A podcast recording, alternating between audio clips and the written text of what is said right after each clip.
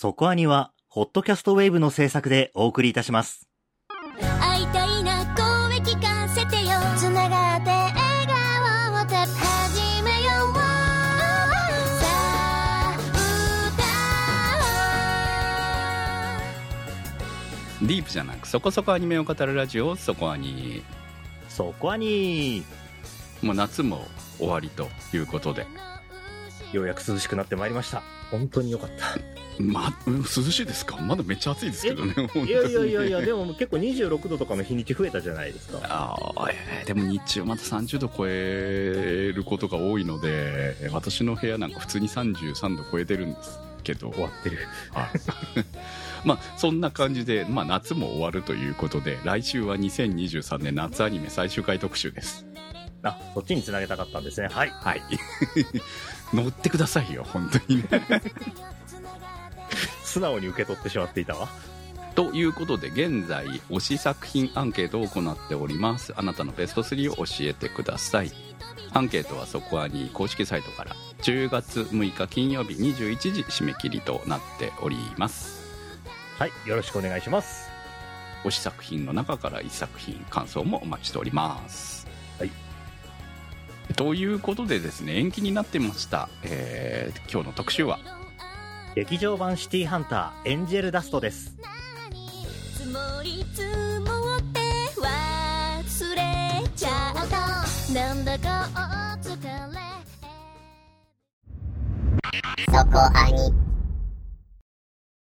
原作は週刊少年ジャンプに連載されていた北条司による漫画。テレビアニメシリーズ1作目は1987年に放送スタート。1999年のテレビスペシャルで一旦終了。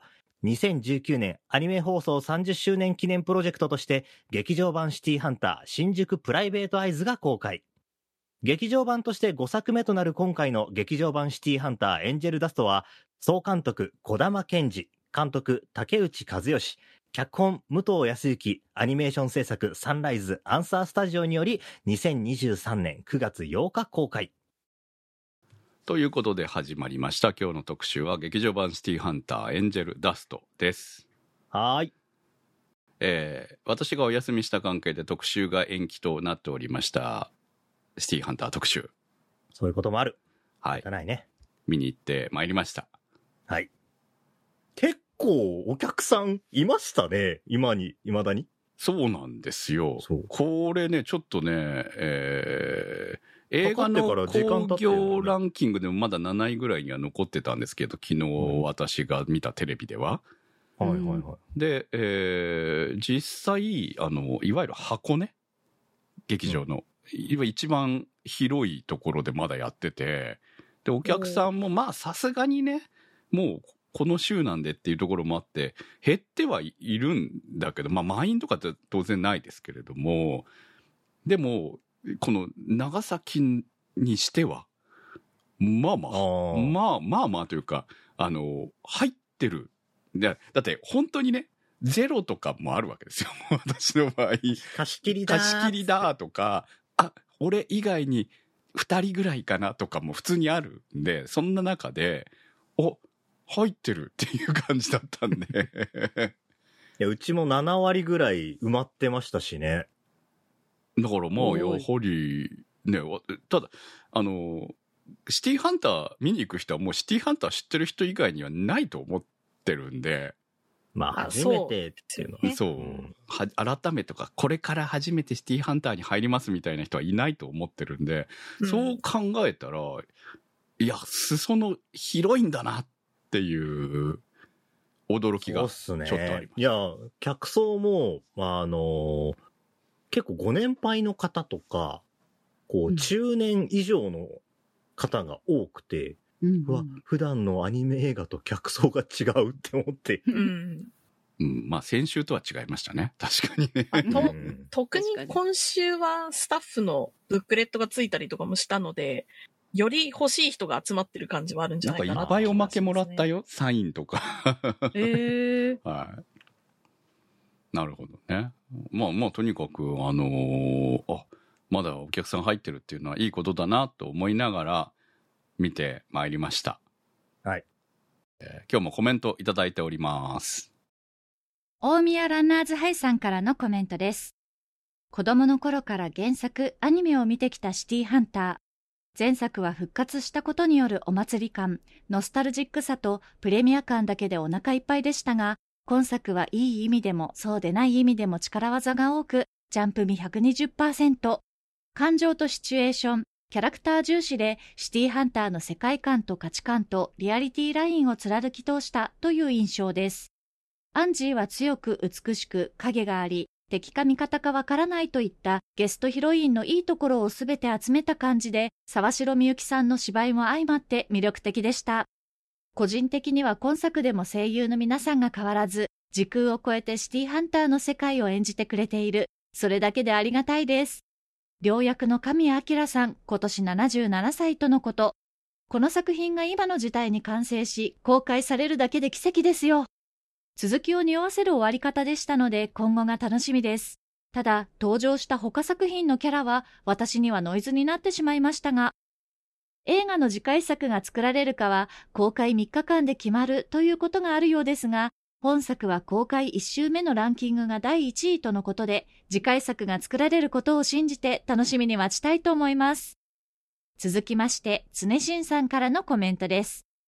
ストーリーは従来通りスピード感あるものなのだが、何か引っかかる。各人のセリフが落ち着きすぎるのか、熟年の落ち着きに聞こえて落ち着けない。物語はいいので続きも期待したいのだが、まあ、ルパンはいりません。ありがとうございました。はい。まあ、いろんな感想があるとは思いますけれども、そうですね。前回のね、うんシティプライベートアープライベートアイズは、本当にお祭り感ということで、まあ、楽しかったですね、あれは、うん本当に。うん。見たいものをお出しされたっていうお話をしたと思うんですけど、本当にそういう作品だったよね。うん。まあ、に、あれでもね、2019年なんですね。うん。もうそれから、えー今は2023年なんで、時間も経ってっていうことで、まあ、あのタイミングでは、その、今後、シティハンターをシリーズ、もう一度シリーズ化しようという企画そのものは、えーなかったんじゃないのかなと思うんですよ。うんまあ、一つのお祭りとして、えー復活させてみましたっていうところだったんだとは思うんですけれどもまあやりたいよねっていう話はみんなしてたと思いますしそのしてたところが、えー実際そのあの映画が数字を取れたというところが、まあ、今回の作品につながってるんだろうなと。この動き自体はすごく夢のあるそうですね。うん。で、そのために、まあ、時間がかかったわけですよね。まあ、うんうん大体企画が進んでるものっていうのは翌年、遅くても2年以内に作られるものだと思うんですよ。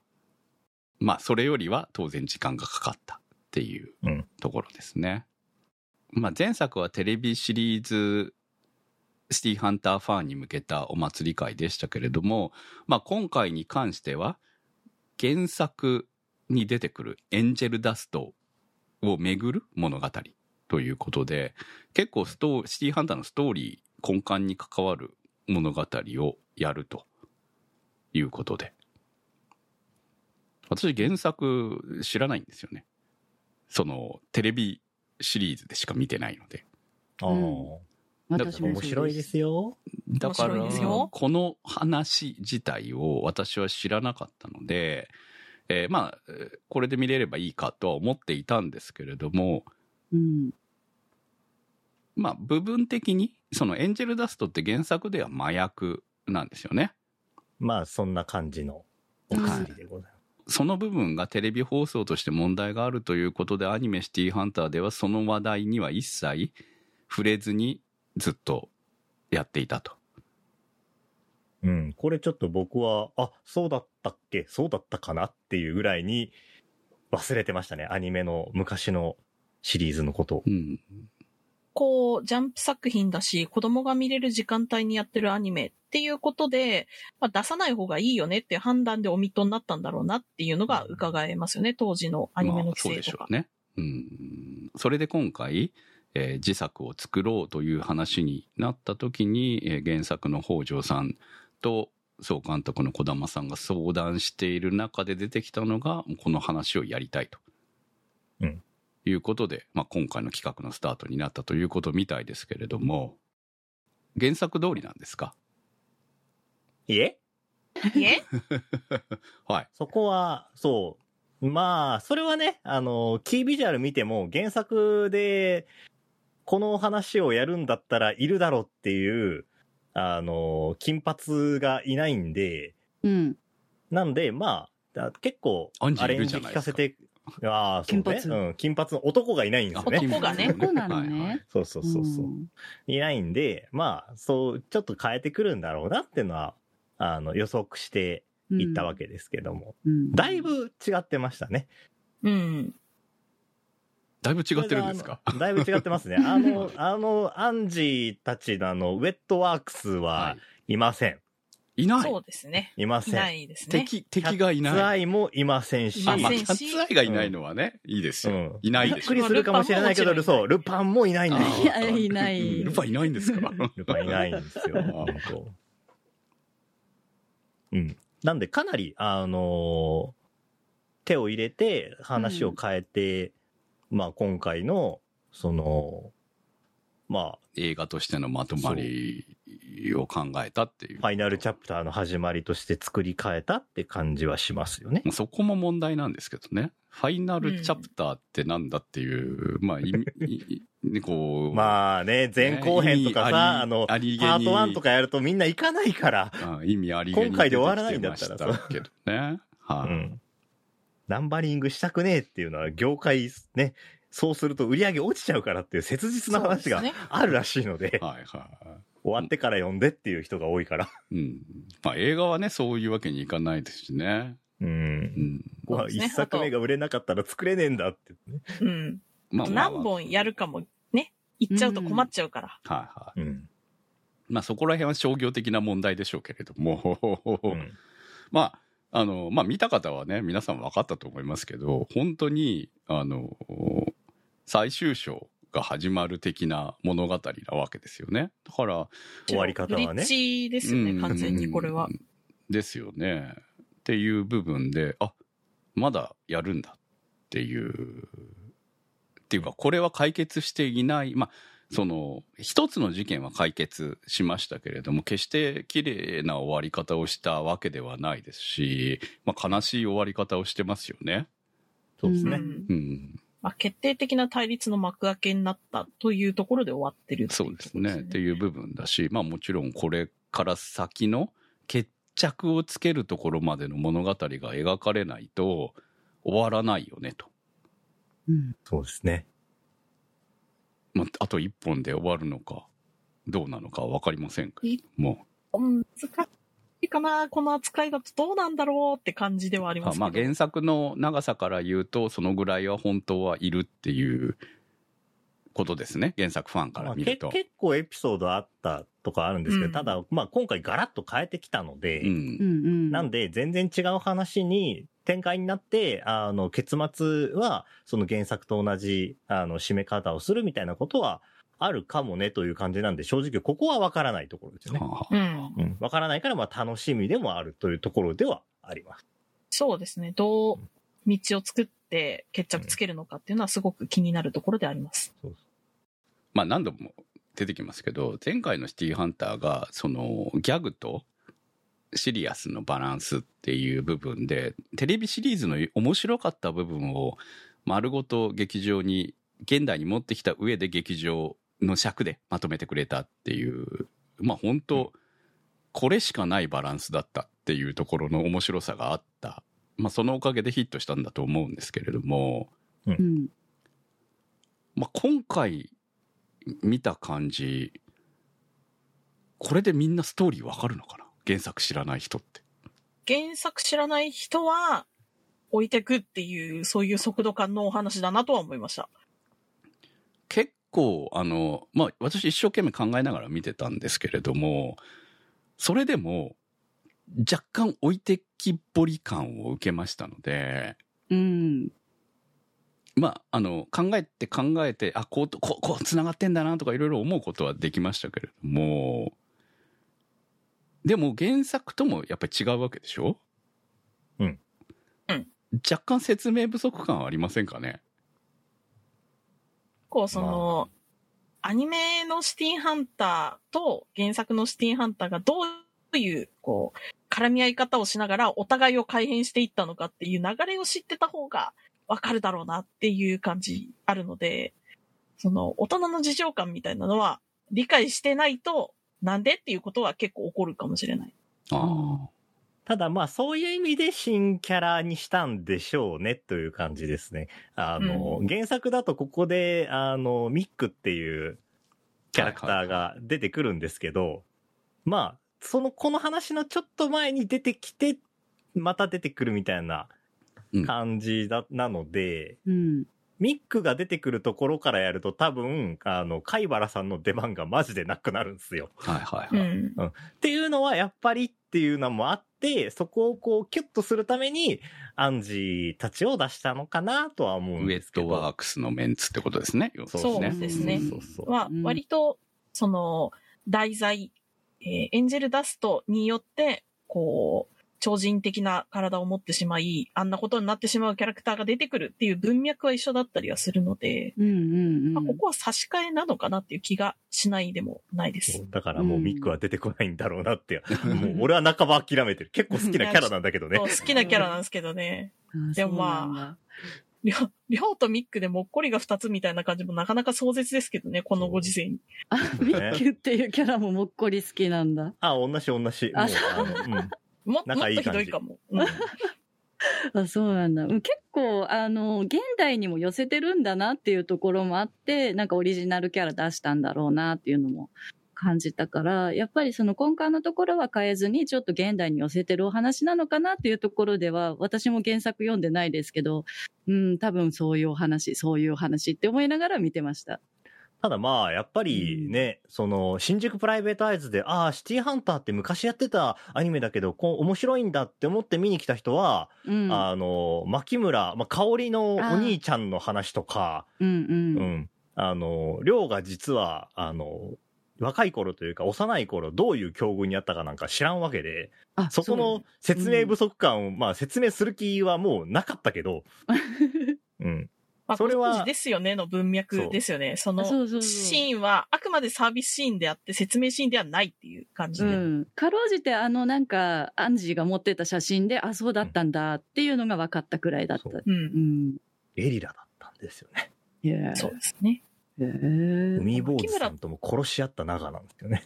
結構壮絶ですよね。そう。だって、視力なくなったのって量のせいじゃなかったっけ？量のせいですよ。ね、あの、量が、うんあの、させた怪我が原因で失明してるはずなので。ぶ舞台が海坊主以外全滅して海みたいな。坊主が失明してるっていうのですら、あ失明してるようにも見えそう、ないから。そうですよね。あの、確かに。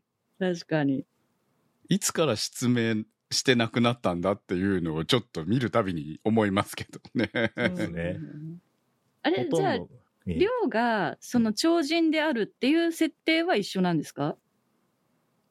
まあ、超人というよりかは、まあ、実際にすごくフィジカル強いし、うん。あの、腕もいいっていうのは、まあ、原まあ、原作も全部同じだけど、うん。うん。あの、うんまあ、超人というよりかは、その、メイヨールの貝原さんの、あなんかもう一番、そそれこそ本当最高傑作っていうのでは多分一緒なんですよね。うん。うん。ただ、その海坊主の部隊と戦って、海坊主の部隊を、あの、皆殺しにしたみたいな時は、そのエンジェルダストを使って、うん。あの、戦ってた、戦わされてたっていう話が。あったりはします。なるほど。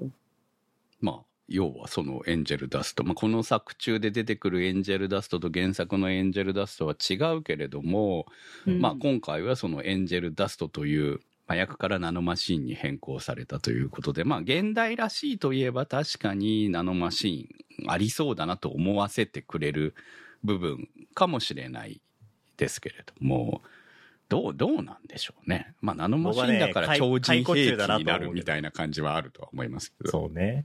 いや、これは解雇中って言われても仕方ないんですけど、原作のそのエンジェルダストが、あの、普通の人間がこう銃で撃たれても、ヘラヘラ笑って、なん、なんなら気持ちいいぐらいのテンションで止まらないみたいなのが、怖かったんで、初めてシティハンターを読んでた時に、それがなくくなっ、その、なんかこう、ちょっとこう、ホラー感みたいな、おぞましさみたいなのが、こまあ、麻薬へのったのは怖さみたいな部分もあるだろうし、でも、そこでなんか、そういう体験をしたいみたいに思わせちゃいけない部分ももしかしたらあるのかもしれないので、う、まあ映像的にまあ、あ今回、そのナノマシンに切り替わったっていうことで、実際弾丸が、えー出てきてしまうぐらいに。肉体が強化されてるわけでしょ。現実的に強化されているっていう、いわゆるその麻薬の状態だと痛みがかんを感じないってことじゃないですか。あそうです原作でも、あの、穴は開いてたんで。うん、でも弾丸は出てこないわけですよね。さすがにね。あの、その、あの、押し返すみたいなの押し返すことはないわけで普すよ。通に、うん。そう、撃たれて、ちゃんと肉体は破壊されてるんだけど、うん、止まらないっていうのが、ことですよね。怖いんですよ、結構。うん。うんその結構麻薬っていう設定だったのが、カイバルのバックボーンにもつながる部分ではあるので、薬ってしちゃうとなんかちょっと変わってきちゃうよなっていうのは若干気になるところではあるかな、そうそう個人的には。であとやっぱシティハンターってこうね、普段やってる依頼が来てってエピソードってカラッとしてるじゃないですか。あの、お話のテイストが。ただこの、あの、ユニオンテオーペが関わってくると、その辺がちょっとジメッと、あの、湿気が多くなって、で、あの、その場にいるやつを倒すっていう簡単なことでは解決しない、あの、怖さみたいなのが結構匂ってくる話が序盤多かったりとか、その後半のそのユニオンテオーペの話になると、雰囲気がちょっと変わるんで、そこはやっぱ、ユニオンテオーペ出るなら僕は期待したんですけど、うん。今回かなりその辺はライトに描写されていたので、ちょっとバランス難しそうだなっていう感じは受けましたね。やっぱりその、主人公のバックボーンと過去への決着っていうところを考えると、ウエット100%でもいいんじゃないぐらいの感じだったので、うん。割とそうもするかもねと思ってたけど、そう。うん思ってたけど、すごいもっこりシーン多かったから、うん。まあまだ序盤ってことなのかな？うんん、だからどう作るのかは知りませんけれども、続編がね、まあ、まずあるかないかもにもよりますし、でももうこれは企画として動いてやるから、その続編希望みたいな、あの、まだまだやれます続編希望みたいなので、ね、叩かれてましたけれども。そうですね。でもなんだろうな、その、私たちが楽しんだところというのを、みんなが見たい部分なんだよねって思って見せようとしてくれてる感じっていうのは非常に伝わってくるので、噛み合いはちょっとよろしくねえな、みたいな気分ではあるんですけど、なんかその盛り込もうとしてくれた意欲みたいなのは感じるかなとは思います。まあコメントにもね、ランナーズハイさん言ってましたけど、あの、このメンツでこの時代にこれやってることが頭おかしいと思ってるんで、うん。全然それはね、あの、贅沢っちゃ贅沢な話ではあるとは思います。そうですね。本当にサービス100%でできてる作品だなっていう感じはするかな。うんまあ、この作品見たときに、えーまあ、いろんな、今、本当にシティハンターを新たなるリブートでやろうと思ったら、絶対このキャストじゃないわけですよね。うん。でも、これを見ている人たちが求めているっていうのは、このキャストなわけですよ。そうなんですわ。うんうん。だから、もう声がきつかろうが、なんであろうが、変えるわけにいかないわけですよね。そうですねそうですね、うん新しく始めるためには一度終わらせなくてはいけないんだなっていう意思をすごい感じる。まあ、今回作特にねねそうなんですよ。で多分終わらせるためにはその亮の物語をきちんと描ききるっていうことがこの今回の「エンジェルダスト」の物語で多分最後まで描きたいとうんいう意思なんだろうなと。でまあ、今回、まあ、ちゃんとヒットしているみたいなので企画は動くんだと思うんですよ。ただ神谷さんも77歳なんでね。いや早く作らないと。そう そういう意味で、なんていうのかな、こう、私これ見終わった時に、まあいろんな感想自分の中でもその消化しきれない気持ちとかいろいろあったんですけれども、まあその中で、でも、作り手側から昭和を終わらせるという感じを受けました。終わらせようとしている。やっと。うん。昭和から始まったシティーハンターをきちんと自分たちの代で終わらせるんだ。みたいな脚。をつける的な。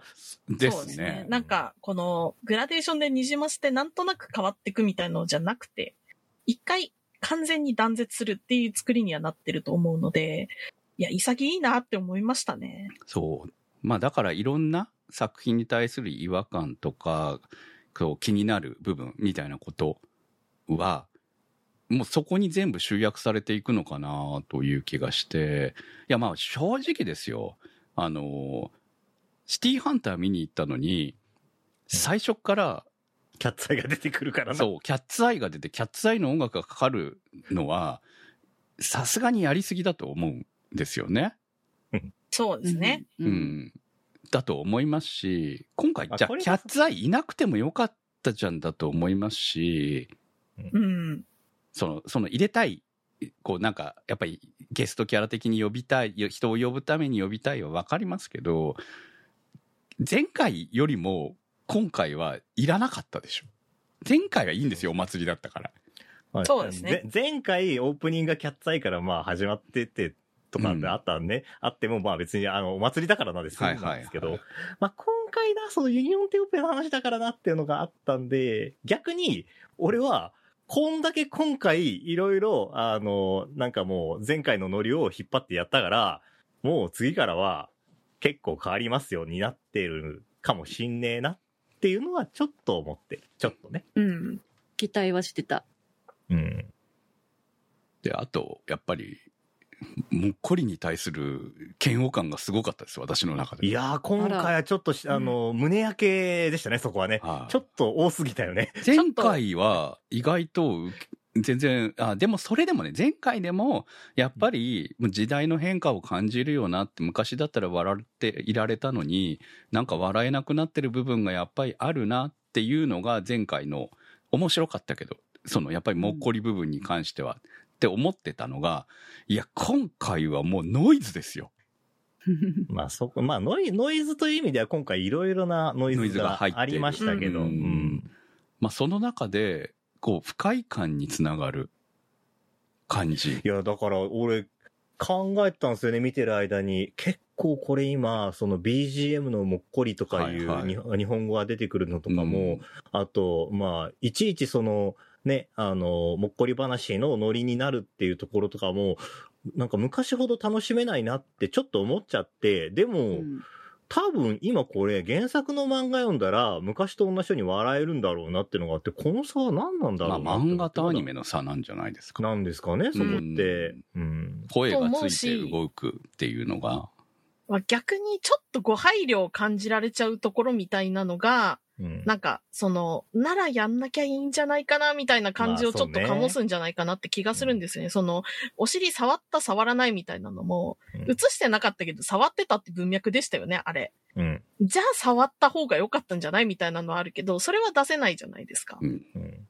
ていう、なんだろう、その、入れたいんだけど、これをやっちゃうとな、みたいな、その、中途半端な感じみたいなのが、やっぱすごいちょっと気持ちの悪さというか、その、良くないことだって分かってやってるんでしょみたいな香りが出ちゃうのが良くないのかなって思います。それで言うんだったらアニメの量が、まああのね、アンジーの方から手をパッてやったからっていうのはあるけど、他のあの、実際に胸を触ってる絵があって結構俺は、これ結構今までなかったかなって思って見てた。うん。うん。とかね。そのそういうのがこういろいろ、その都度その都度ちょっと気になっちゃって、あの、お話に入り込みづらかったっていうのは今回のちょっとネックかなとは思いましたね。うんそうなんですよね。冒頭からめっちゃ来ますからね、もっこりね。そうそうですねむちゃくちゃ押すやんと思って。うんこう、その、コメディタッチの作品だったら、まあ、それはそれでって感じだったと思うんですけど、うん。あの、内容的にやっぱりシリアスなベースの話なんで、うん。序盤ぐらいで切り上げた方が良かったかもね、みたいなのは非常に逆に多かったからね、本当後半出さないために頭めっちゃやってんのかなって思ったぐらいではあったんですけど、うん。まあ、ただやっぱりアンジーの最後までもっこりネタは来るというところで、いや、まあわかるよ。やりたかったんだっていうのは、っていうのは思うんだけど、なんかね、そこに、こう、悲しみと笑いみたいな風に思えなくなっているっていうところが、そのさ、最初の冒頭の行き過ぎにつながってくるのかな、みたいなところも感じなかったわけでもないなっていうね。いや、あのーだからこうめっちゃバランス難しい。だからわかんないですよ。私たちは多分アニメめっちゃ見てるんで、もうそういうことが気になる気になっちゃうかもしれないし、それほどアニメを見ずにシティハンターは昔見てたでであるっていうタイプの、あの、視聴者に関しては、あのぐらいでも、いやいや、これでいいんだよ、昔はこうだったんだから、みたいな感じで思えるのかもしれないし、逆に我々がもうすでに客層から外れているだけかもしれないからって思うんですけれども。そうですね。かも。うねん。あの日のままのノリが刺さるっていうのは絶対あるはずなので、うん。そう、私は結構、あの、昔のアニメ見てる頃からあんまりもっこり部分に関しては好きじゃなかったので、今回も同じノリで見れてたから、まあまあまあ、同じくらいのボリューム感なのかなとは思って、みなんとなく見れてたから、もしかしたらそういうね、おじさまおばさまの客層はそうやって見てたかもしれないなとも思いました。マッサ555さんからのコメントです。前作がシティハンターを見に行ったらシティハンターが出てきたと言われるほどシティハンターだったため、今回あれ以上何をするんだという不安がありましたが、原作メインストーリーの要素をアニメ版世界に組み込む作りで、おお、なるほど、と盛り上がりました。貝原以外の各キャラも元キャラから再構成されてて、特にアンジーって意味エンジェルだし、元はミックなのか？もうミック出さないの？と昔の熱が再熱しました。続編期待します。ところで最初のキャッツアイショー、突っ込むより先に、寮のガタイすごとなり、ここが懐かしい80年代ジャンプマッチョ主人公だよなと思いました。男なら少し憧れますね、やはり。ありがとうございました。ミック出さないの？わかんない思うよね。別のキャラで出てくんじゃない？の 別のキャラじゃ意味がないの今更出してもな、アンジーの焼き直しになるあぞ。そうなんだ。そうなんですようんね。そうですね。いや、まあ。うーん。いや、でもな。ミックのポジションがアンジーにスライドしてたと思うと、ちょっと香りの最後、あの、アンジーのことをって言ってたところのセリフは私の中では釈然としなくなっちゃうので、まあそう、そうだね。そう、そうなんですよね。ど、どうなのかな？どうなのかな？無っていう理、無理やりミックを引き戻した女やからな。そう、そうなんだよね。引き戻せるポテンシャルのある女にこれをさせちゃったけどいいのかみたいなのすごくあったので、うん原作だと、そのミックがエンジェルダストに侵されて、もう、うん。あの、人として戻ってこれないみたいなところになっちゃうんですけど、うんなんとかするんすよ、香りは。っていうね。まあ、そういう女の凄さっていうのは、今回あんまり感じなかったななっ、かっていうところ。本来やっぱりヒロインであるっていう。だからやっぱり、もっこりしながらも、なんだかんだ言って常に見ているっていうのがポイントなんだけど、やっぱりなんか今回は行き過ぎ感を感じたかな、みたいな部分もあるし、とにかく、あの、物語にいろんなものを入れすぎかなっていう感じはするんですよね。そうですね。うんあれもやりたい、これもやりたい、これも見てほしいみたいな、すごくそういうサービスは感じるけど、うん多いな。いっぱいお皿に盛られたな、みたいな感じはありますね。うんまあ、キャッツアイだってそういうことじゃないですか。その、うんまあね、亮たちが出てくるにしてもですよ。あのシーンが果たして、うん。キャッツアイである必要があったのかっていう。そうキャッツアイにしてみたら、ちょっとこう、あれ、あの今回パワー不足ですかねみたいなところは。うんつだったらもうちょっとこの、一番最後の球場だったらもうちょっとやれることあったんじゃないかな、みたいな、期待が入っちゃうからどうしても。うんまあ、あくまでも、その、今回はゲストなんで、できることは限られてますよっていう、だったらもう出なくてよかったんじゃないのっていう。うん、まあ、なんか、このキャッツアイもまとめて一つ区切りとしたいみたいな感じなのかなって気も、まあするんでまとめてキャッツアイとして単独で映画を作るのは、まあ難しいからみたいなところは感じますよね。うん、締めたいっていうことなのかなっていう気はするんですけど、うん今回の内容だと分けてあげた方が良かったんじゃないかなとまあは思います、ね。本当にちょい役にしてあげた方が良かったかもしれないですよね。どうしても出す。まあ同じ原作者だからっていうところで出してあげたいんだったらっていうところは。やっぱね、主役のポテンシャルは食っちゃうから活躍すると。うん。うんそうなんですよ、ね。もあるし、こう、いろんなキャラ、まあ結構ね、あの、原作の準レギュぐらいのキャラまでは出てき、出てきてますよぐらいの感じでしたけど、いやでもな、ミキのケーキのくだりとかもっと短くてよかったんじゃないかな。それで、あの、ウェットワークスのね、あの、うんうん背の高い子の話とか、もうちょっと入れてあげた方が、お話としては、しっかりするんじゃないかなっていうところは感じたんですけど、でも、まあ、新キャラに時間割くよりかは旧作のファンにサービスしてあげた方がいいかもって思うのもわかるんだよな。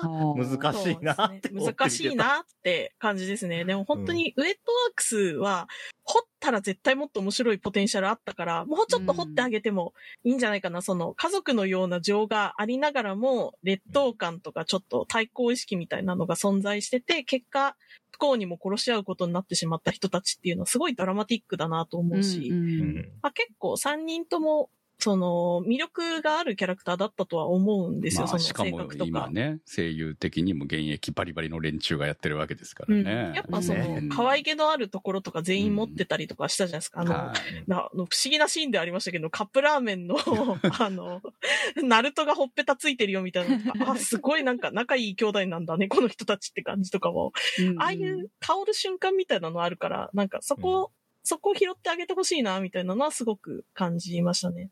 うん、まあなんか、あっという間に死んでいく役にはもったいないなっていう。もったいないですよね。ねもうちょっと感動できたはずなんだけどなって思そうもうちょっとこう、メイヨールとの関係性みたいなのもちょっとあってもよかったんじゃないかそなこがね、意外と、あの、こちらに任されているっていうのが、うん。ちょっともったいなかったのかなというか、そうですね。なんかうん、多分三人三様にメイヨールへの感情っていうのは、近いところもあれば違うところもあってっていうの、すごく面白い予感がしたので、うん。うん。その辺ほぼなくね、終わっちゃうキャラが二人ね。うん。そうなんですよね。うねん。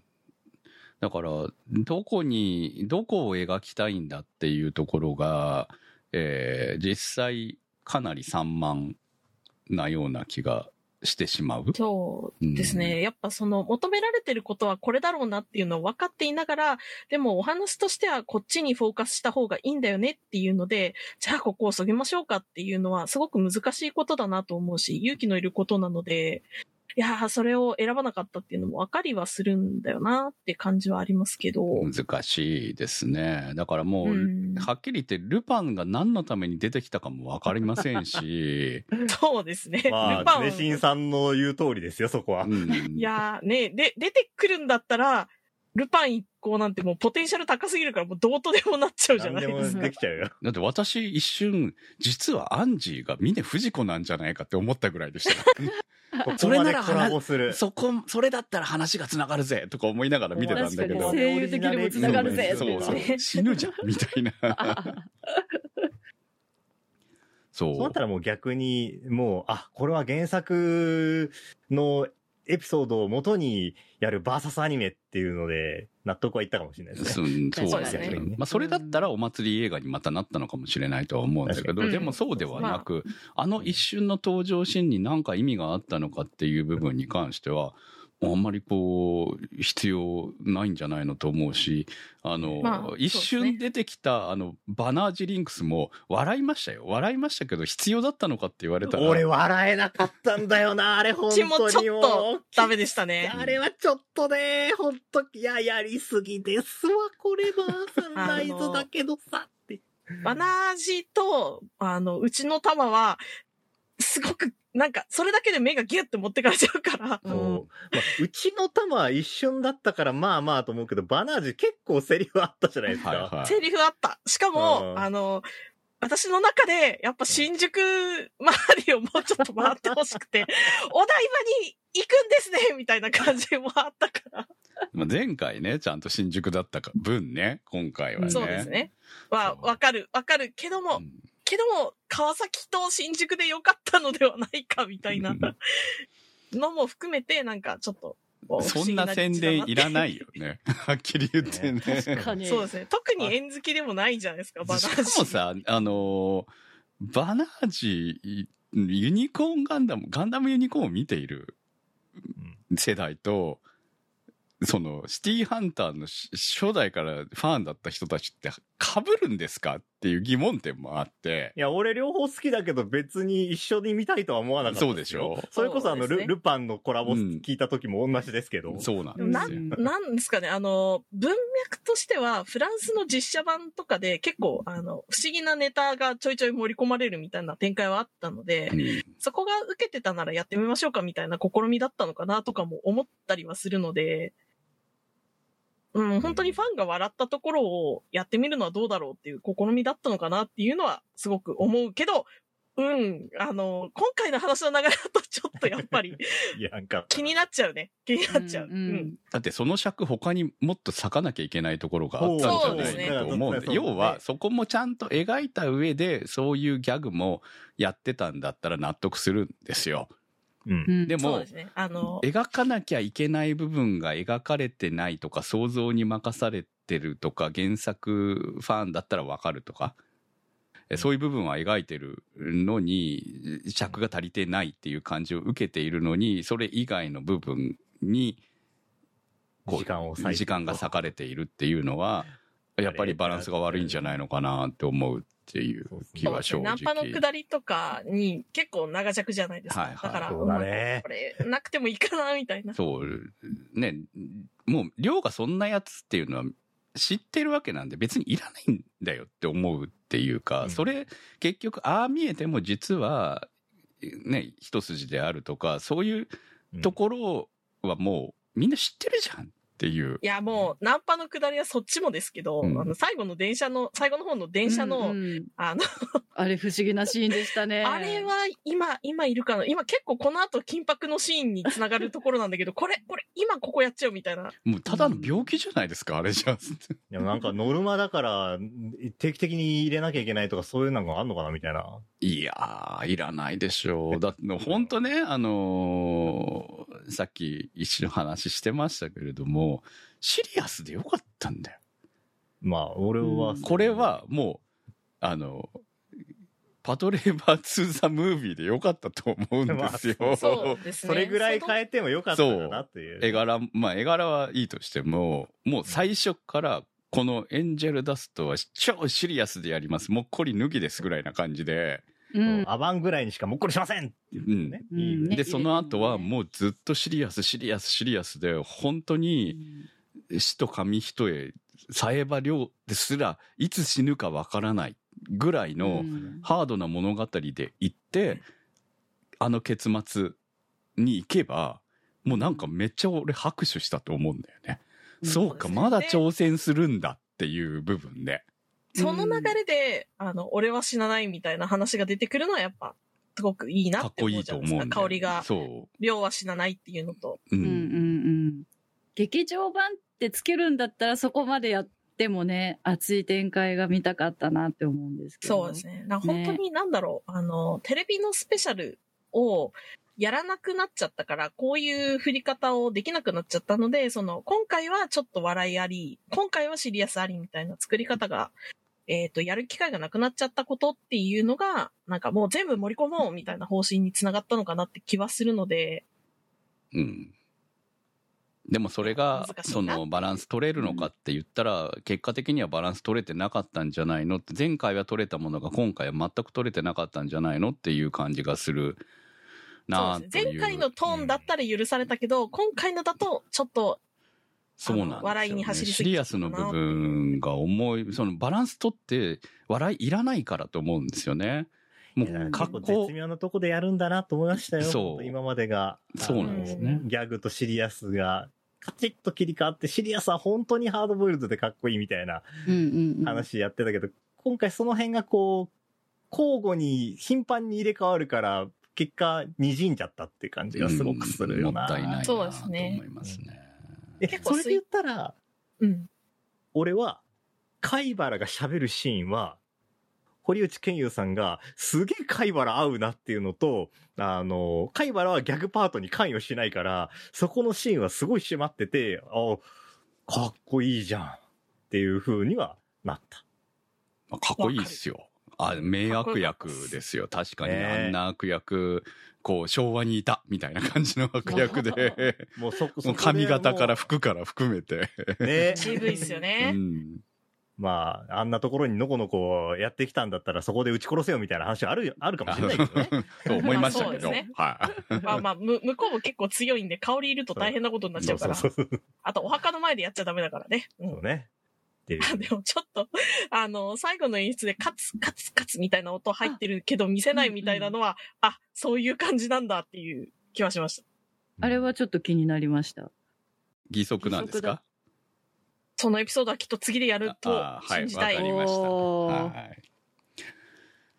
はい。ということで、まあ、いろんな思いを感じさせられる作品ではありましたけれども、まあ、物語を終わらせるという気概はすごく感じる作品ではあったので、まあ、結構私たち今回、えーいろいろ言ってますけれども、もちろん次、いや、見るよ。うん見ます見ます。公開されたら見に行きますので、うん。はい。あと、あの、結構ブータれましたけど、エンディングのゲットワイルドが、あの、昔のゲットワイルドの映像の再現を今の絵で行おうとしてる感じとか、すごく良くて、あ、うんなんかもう全てのことが許せる気がするみたいな気分になったので、あれはね、ぜひ劇場で見てみてほしいです。私 TM のファンなんで昔からのあのまあ今回めっちゃいろいろ使われて新曲も含めてねたくさんね使われたっていうのも良かったし、そうですね。オープニングも良かったですしね。ただなんかやはりすごく、うん、あ今回のオープニングなんかね昔の TM みたいな感じそう、そうなんですよ。まあちゃんのとシティハンターで使われてたっぽい TM の曲っていう感じなのが、すごんとねく私は。歌詞も小室光子だったしねだからまあまあ本当にその辺はよく考えられてんなっていうところはあったんですけど、まあ、その音楽の使い方も含めてやっぱり若干古さは感じるようなっていうところもまあ、あったそなっ。ていうふうに。そして、ランニングトゥホライズンは毎、今回もギャグパートで使われてるんだっていうふうに思ったっていうね。まあ、軽やかな曲だし、あの、使われてた時のオープニングの映像も結構、この、バタバタバタって走っていくみたいなやつだったから、そういうイメージなのかなって気がします。はい。まあ、そんな感じでした。はい。ということで、えー、はい。という感じで、続編を、早めに期待したいと思います。そうですね。うんなんだかんだでやっぱシティハンター好きなんじゃんっていう気持ちが蘇ってきましたね。すごい今、あれこれ言ったけど、はい好。きだからあれこれ言うんだなって今すごい思ってるので。ということで、今日の特集は、劇場版シティハンター、エンジェルダストでした。そこアニそこアニサポーターズ募集。そこアニの運営を応援していただくサポーター制度。そこアニサポーターズ。1週間1ヶ月のチケット制で応援していただいた方のお名前を番組内でご紹介いたします。好きな作品の特集に合わせてのスポット応援も大歓迎。チケットはそこアニ公式サイトからご購入いただけます。サポーターの皆様には毎週特典音声「そこアニサイド B」をプレゼント。まだ見ぬ世界笑顔涙思いをすべて込めた胸躍るストーリーね今聞かせてお送りしてまいりました、そこアニです。はい。はい。まあ、こう、いろんな思いがあるということは、まあ、好きだからですよね。いや、そんだけ好きだったんだな。うん。でまあ、まあ、原作も読みたくなるし、昔のテレビシリーズも見直したくなるっていうのはいいことですよ、これは。はい。あ今度はネットフリックスでドラマもあるんですよね。そうですね。まだまだシティハンター付いてますよ。はい。ということで、えー来週の特集は、はい来週は2023年夏アニメ最終回特集ですはい現在推し作品アンケートを行っております。アンケートフォームからお待ちしております、そして、えーもちろん皆さんの一押し作品の感想もお待ちしております。投稿の宛先は？はい投稿の宛先はそこアニ .com まで。投稿募集からお待ちしております劇場版シティハンターエンジェルダスト特集は立ち切れ線香さん青梅財団さんマキさん B さんニワッチさん常新さんたけさんひひさんニコニャンさんシスカさん乗り合い自転車さん直輔さんサイコさんのサポートにてお送りいたしました。サポーターの皆様には毎週アフタートークそこアニサイド B をお届けいたします。今週もサポートありがとうございました。それではまた来週お会いいたしましょう。相手は私くむと。タマと米林明子と。宇宙世紀仮面でした。気分の時は大好き